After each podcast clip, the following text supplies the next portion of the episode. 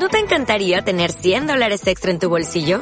Haz que un experto bilingüe de TurboTax declare tus impuestos para el 31 de marzo y obtén 100 dólares de vuelta al instante. Porque no importa cuáles hayan sido tus logros del año pasado, TurboTax hace que cuenten. Obtén 100 dólares de vuelta y tus impuestos con 100% de precisión. Solo con Intuit TurboTax. Debes declarar para el 31 de marzo. Crédito solo aplicable al costo de la presentación federal con TurboTax Full Service. Oferta sujeta a cambios o cancelación en cualquier momento. Crónicas Planetarias 2017, por Millo. Crónica número 12. Los depredadores de la conciencia. Ya puedes liberarte de las cadenas de la Matrix y dejar de ser pasto de depredadores nocivos.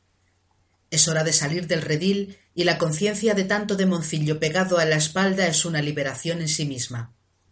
Día a día aumentan las vivencias de quienes, después de una experiencia interna, perciben que diversas alimañas son expulsadas de su aura y abandonan su envoltura sutil.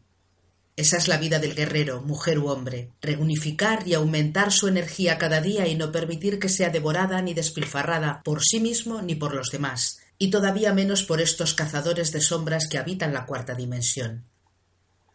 Nuestro hogar natural es la quinta dimensión, alegría, calma, silencio, fuego, amor, envoltura, que está más allá de los reptoides, gusarapos y larvas parásitas que acechan a la persona ordinaria, apegada emocionalmente a sus sentidos y a la Matrix.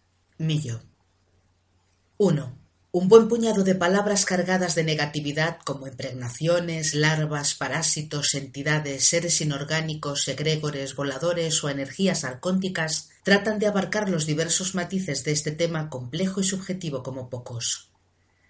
También están los dracos, eldars, anunnakis o los pequeños grises short grey que les sirven ciegamente, lo mismo que un buen puñado más de entes invisibles. Así que lo único que puedo hacer es compartir con vosotros mi propia visión, dándole el toque práctico de sanación y limpieza profunda de la envoltura energética. Tratamos de seres incorpóreos y etéreos, sólo perceptibles por los más sensitivos. Seres que siempre arrastran ese toque inhumano y depravado propio de la oscuridad y que nos producen estremecimientos sintiéndonos turbados en su presencia. Tengo que resaltar antes de empezar la importancia de las creencias y las emociones que son los alimentos que permiten sobrevivir a esta retaíla de diablejos oscuros, especialmente cuando se trata de creencias extremistas o de emociones negativas. Es fácil de entender que los apegos y las dependencias, así como las adicciones, facilitan la instauración permanente de estos seres o energías en nuestro cuerpo global. También la tristeza abismal, el rencor crónico y la locura por una pérdida dolorosa son causas del parasitismo, que se ceba sobre quienes no mantienen su sobriedad, provocando una serie de trágicos sucesos en cadena que destrozan su vida, y que son estimulados por los bichos malévolos que lleva encima y sus ansias de alimento. ¿Y cómo percibimos a estos sujetos quebrantados que abundan en la fauna ciudadana? Se les siente como personas absorbentes que te vampirizan como sanguijuelas, individuos devastados por la mala utilización de su sexualidad o por exceso de drogas. Los hay que beben diariamente hasta ponerse ciegos o fuman de manera compulsiva. Otros están desquiciados por la pornografía, o son envidiosos y se ofenden por nada, colgándose continuamente los méritos de otros, enfermizamente seductoras o tan manipuladoras que no conocen límites en su capacidad para el engaño. Comencemos pues la enumeración de este bestiario de abusadores de la vitalidad. Las impregnaciones son las energías emocionales que cualquier relación libera. Pequeñas sombras, negatividades, enfados, apegos, seducciones, mentiras. Son también proyecciones de rechazo porque eres guapa o tienes un coche chulo, por tu apellido señorial, porque tienes un deseo insaciable de reconocimiento, porque pareces ningunearme y no valoras mi esfuerzo, porque no te dejas seducir, porque mi novio te mira de cierta forma o te pareces a ese jefe insoportable. Flechas cargadas de juicios que nos disparan o disparamos en todas direcciones, energías que sin remedio son intercambiadas en los vínculos sociales y familiares y que aparecen como nubes grisáceas o rojizas rodeando algunas zonas del cuerpo, alrededor de los chakras del cuello o de la espalda, las lumbares, el pecho o la cabeza. La mayor parte de estas cargas ligeras se disuelven con la ducha, la risa, el deporte, con la alimentación alcalina, los trabajos respiratorios, el descanso o la diversión. crean pequeños dolores de cabeza, catarros, dolores reumáticos y malas digestiones. Y todos estamos expuestos a este fenómeno de intercambio emocional permanente, incluso con nuestras parejas o hijos, en el trabajo o la escuela, en la relación vecinal, al pasear por la calle, en una noche de insomnio o al trabajar internamente. Son las malas vibras y las energías chungas que sentimos al lado de ciertas personas, o al entrar en lugares específicos que nos dan escalofríos o sensaciones de malestar. Los parásitos son entes vivos que se agarran firmemente a ciertas zonas del aura, con apariencia propia del mundo insectoide, arañas, gusanos, cucarachas y larvas. Las separaciones amorosas, las enfermedades fuertes, las obsesiones y rencores son especialmente atractivas para estas energías mal aspectadas que nos abusan. Estos parásitos pueden transmitirse o contaminarse en las relaciones íntimas, en los abrazos o simplemente por contacto directo como al dar un masaje. Por eso he insistido que no se pueden tener contactos amorosos libres y gratuitos, ya que si tu pareja lleva encima una carga fuerte de oscuridad, seguro que algo queda. Y lo mismo pasa en cualquier contacto piel a piel o dentro de la envoltura de energía, de tal manera que la persona con el plexo solar abierto, en fuga, se lo come todo, y se queda con una sobrecarga de cansancio mientras el cliente sale renovado.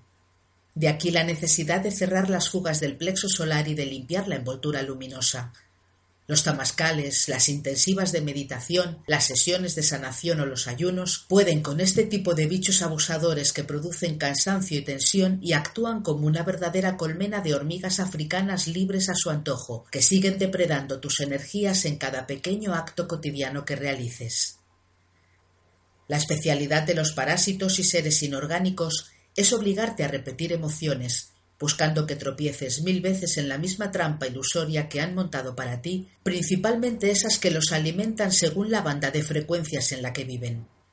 En las siete bandas inorgánicas existentes hay parásitos que se alimentan de la angustia, otros del miedo, de la agresividad, de la preocupación, del juego mental o del estrés. Pero también están los que se ceban en los subidones místicos de los devotos, en las experiencias propias de los viajes con sustancias o en la sobreexcitación sexual. Las emociones y las creencias de las que hablaba al comienzo son aquí primordiales, pues representan el combustible que atrae y sostiene a estos parásitos en nuestra aura.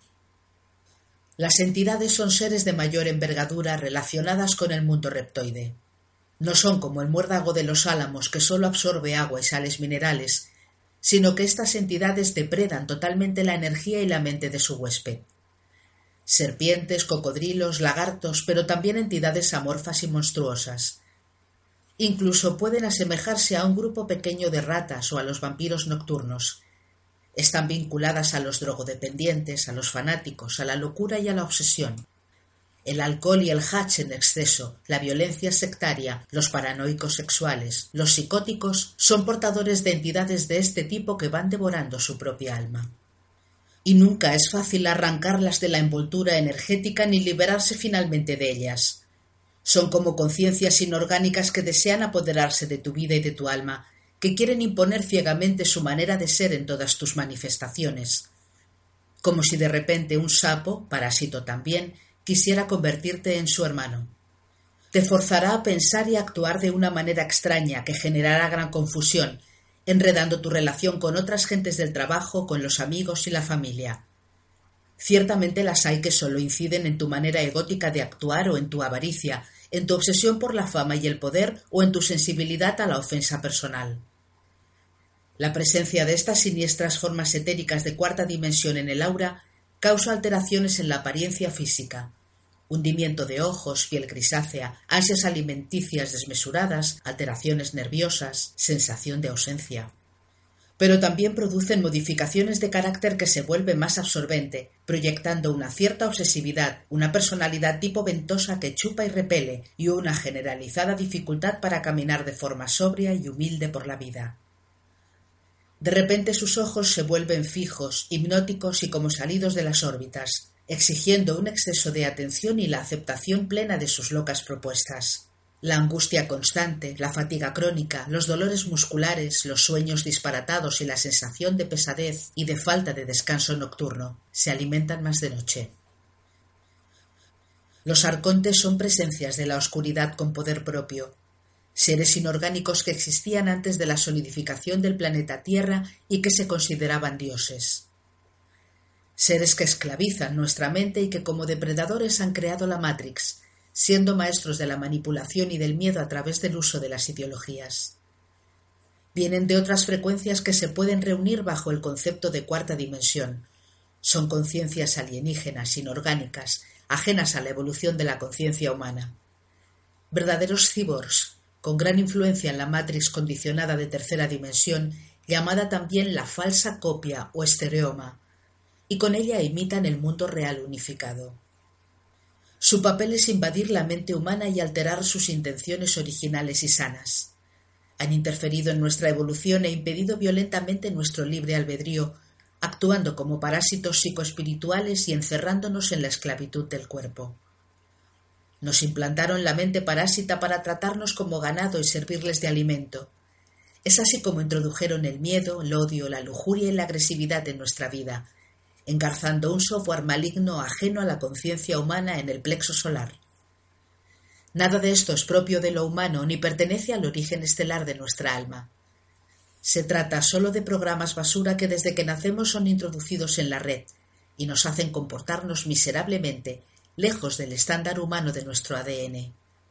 De aquí la importancia de recuperar la tercera dimensión unificada, ajena a los arcontes, y para ello resetear todo el software original que trajimos en el momento de nacer.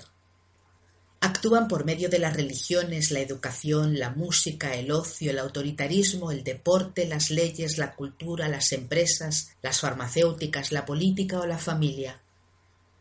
Interiorizan en nuestras mentes sus programas y acabamos persiguiendo sus metas. Y en vez de corregir sus errores contra la salud y la naturaleza, los aumentamos por mil. Disponen de una alta tecnología electromagnética, inconcebible en nuestras universidades, y la usan para intentar suplir nuestra alma inmortal por una clonación psíquica de sus actos. Corrompen todo lo que hacen, no solo la política, sino los estados, razas y religiones, y siempre donde ellos están presentes su estrategia es el miedo y la confrontación. En su presencia y en la de los chicos malos que les sirven, siempre sientes el vampirismo, como si te hipnotizaran y te sintieras poseído por una conciencia ajena y depredadora.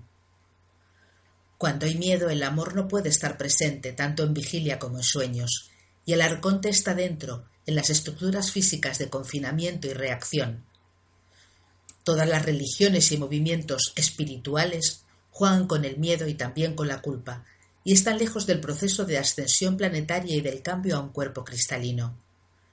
En cuanto sientes miedo, abres la ventana para sintonizar con estas energías chungas. Y a mayor miedo, más banquete para el arconte, más duro se hace todo y más te vampirizan. Solo la sonrisa es poderosa como defensa. El comportarnos como mamíferos no ayuda. Los chicos malos deben ser exorcizados de la conciencia individual y de la especie humana. Los Arcontes 2. Reconoce un hecho irreversible. Si tienes linaje reptiliano, eres un depredador. Y eso aunque vivas experiencias meditativas o sientas las vibraciones que te rodean. Hoy la enorme diferencia es que todos estamos saltando a la conciencia del testigo, y eso permite separarse de cualquier situación y vivir al margen de cualquier herencia. Nada que hacer hasta ahora, pero el fin de los tiempos permite por fin una salida. Situarse detrás y encima de la cabeza y mantenerse como un espectador no implicado. Los arcontes son el exceso masculino al límite y han reinado en el machismo por milenios. Frente a estos dracos están las mantis religiosas con la polaridad femenina por delante. Las personas de origen o linaje reptoide necesitan dominar incluso aunque mediten, la necesidad de controlarlo todo, la incapacidad para callarse y dejar de dar su opinión, aunque la presencia del observador haya cambiado las cosas incluso para ellos. Y hoy eso les permite empezar a reírse de sí mismos, de su comportamiento y ansias. Hasta ahora trabajaban con la manipulación mental y la telepatía fantasiosa para mostrarse como falsos dioses que son, llenos de brillo dorado y poderes mágicos.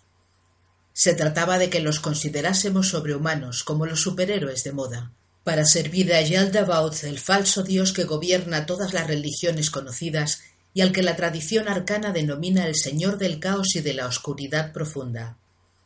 Se habla de los arcontes como habitantes alienígenas de la galaxia, seres corruptos que son los últimos herederos de los Eldars que en su día gobernaron la galaxia entera.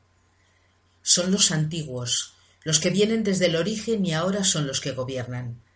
Nos empujan para actuar inhumanamente y para tener comportamientos violentos.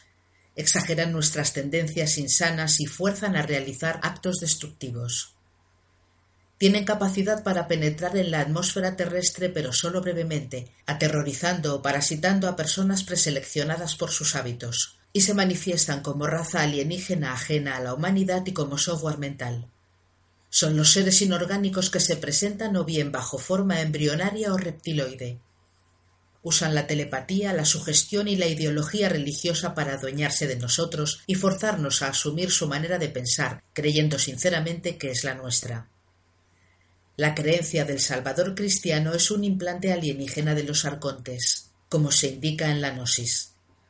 Somos dioses eternos y por el simple hecho de ser humanos ya estamos salvados. Pero lo más importante es que alteran nuestra relación con la Tierra Gaia Tonantzin, la inteligencia planetaria, y bloquean su evolución consciente y la nuestra. Hemos de recuperar nuestro poder reconociendo y liberándonos de los arcontes, y de esta manera podremos asumir la vertiente cósmica de nuestro camino espiritual.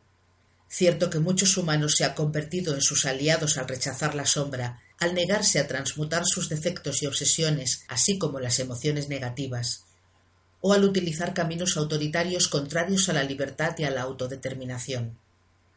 No son malvados ni torturan a las gentes con violencia, solo exageran nuestros errores y nos fuerzan a repetir emociones negativas que no hemos resuelto en el camino. Todo lo humano, empresas, razas, religiones, historia, educación, es corrupto por ellos. Cuando jugamos con el miedo, religiones, espiritualidad, gobiernos, hacemos juego.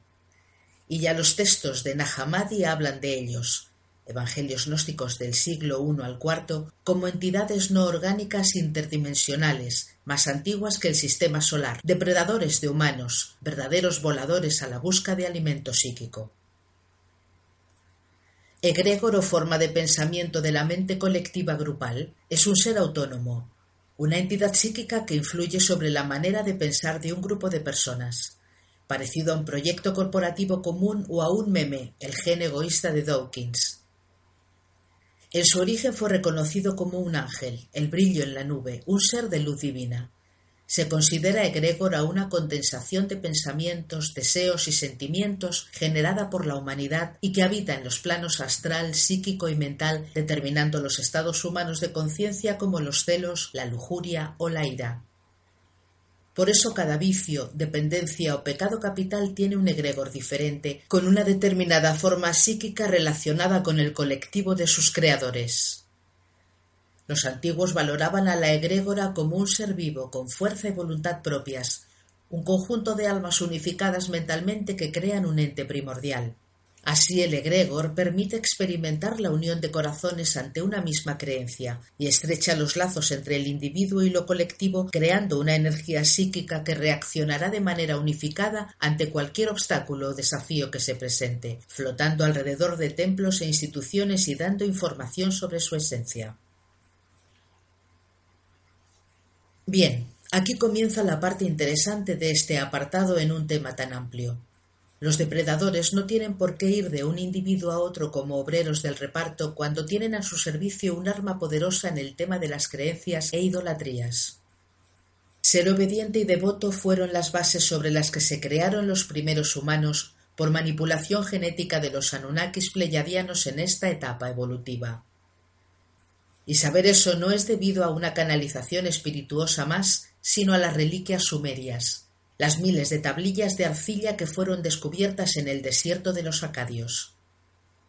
Se trata de que cuando entregamos nuestro poder a un ser superior, sea quien sea, estamos poniendo nuestra energía en manos de depredadores implacables, sea Buda, Krishna, Jesús, la Virgen del Rocío o la Señora del Perpetuo Socorro, sean los cantantes de moda o los futbolistas, los actores o los políticos al uso. Las hambrientas entidades, arcontes y egregores ya no necesitan atacar a nadie, simplemente pueden devorar la energía de las estatuas, de los altares y de los ídolos. Y quizás por esta razón el mundo islámico se negó a seguir con esta impostura. porque la devoción es una ofensa al ser que yo soy, al Dios íntimo que palpita dentro. Esos falsos santos, vírgenes y pseudodioses, invención de la Matrix para esclavizarnos.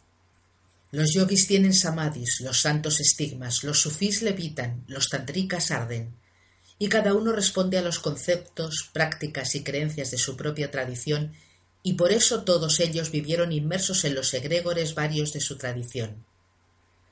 Pero, ¿esto significa que no existen Jesús, San Germán, Buda o la Virgen María? De ninguna manera. El arconte o egregor es generado por la degeneración del amor, por la entrega de nuestra vida a un ser superior en vez de tomar nosotros el mando. Todos estos seres existen, pero al margen de lo que la humanidad les ha proyectado. Los humanos crean los dioses y no al revés. Crean fantasmas todopoderosos, en vez de asumir su independencia de la Matrix y salir del mundo condicionado, en vez de crear como los grandes maestros su propio cuerpo de eternidad y ascender. También están los eones, que son corrientes de vida autoconsciente, procesos cósmicos. Existe, por ejemplo, el eón Gaia, Sofía, y su contrapartida masculina, el eón Cristo, que expresan en términos de la evolución de la conciencia el papel de la Tierra y el Sol como seres trascendentes y sensibles con un propósito librador dirigido por la fuente. Pero evidentemente el intento de Gaia no es la depredación como forma de supervivencia, sino la interrelación de toda la humanidad para elevar el nivel de frecuencia de la biosfera, facilitando la ascensión en cuerpo de gloria de una parte del organismo humano. Y eso mientras en su interior, tercera y cuarta dimensión, se suceden infinitas batallas por la energía, sea entre los propios humanos o por los diversos devoradores de la luz de la conciencia. Así que avancemos hacia la conclusión final de este artículo para cerrar el álbum de fotos. Lo primero es señalar lo evidente, que algunos predadores se mezclan en diversos planos y aprovechan las mismas circunstancias psíquicas para alimentarse opíparamente. Trabajan en comandita y es difícil poner fronteras a su manera de afectar a tu persona pero aún más importante es afirmar que si abrazas tu propia sombra, estarás libre de ellos. Los que van más allá de lo efímero y personal, que se han liberado de las costumbres y de los miedos artificiales creados por la Matrix, han puesto mucho chile en su energía, y todos estos maestros de la oscuridad han perdido poder sobre el brillo de su conciencia. Ya no les agrada el sabor de tu aura y se aterrorizan ante los horizontes de quinta dimensión que vives porque los Illuminati, los portales humanos que permiten manifestarse a los reptoides, son indiferentes ante el amor, desconocido para ellos. Pero los propios reptoides se aterrorizan ante su manifestación que descalabra el sentido de su propio destino. Esas son nuestras defensas, volver a la tercera dimensión unificada ajena a la Matrix y expandir el amor, la paz y el silencio mental en cada uno de nuestros pasos sobre Gaia. Has salido de la influencia de los parásitos, las entidades, los arcontes y los egregores, y ahora tu vida se abre a la eternidad que eres, al espíritu de verdad y a la alegría del ser. Serás un guía de los cambios que se activarán tras los signos en estos ciento treinta y dos días alquímicos.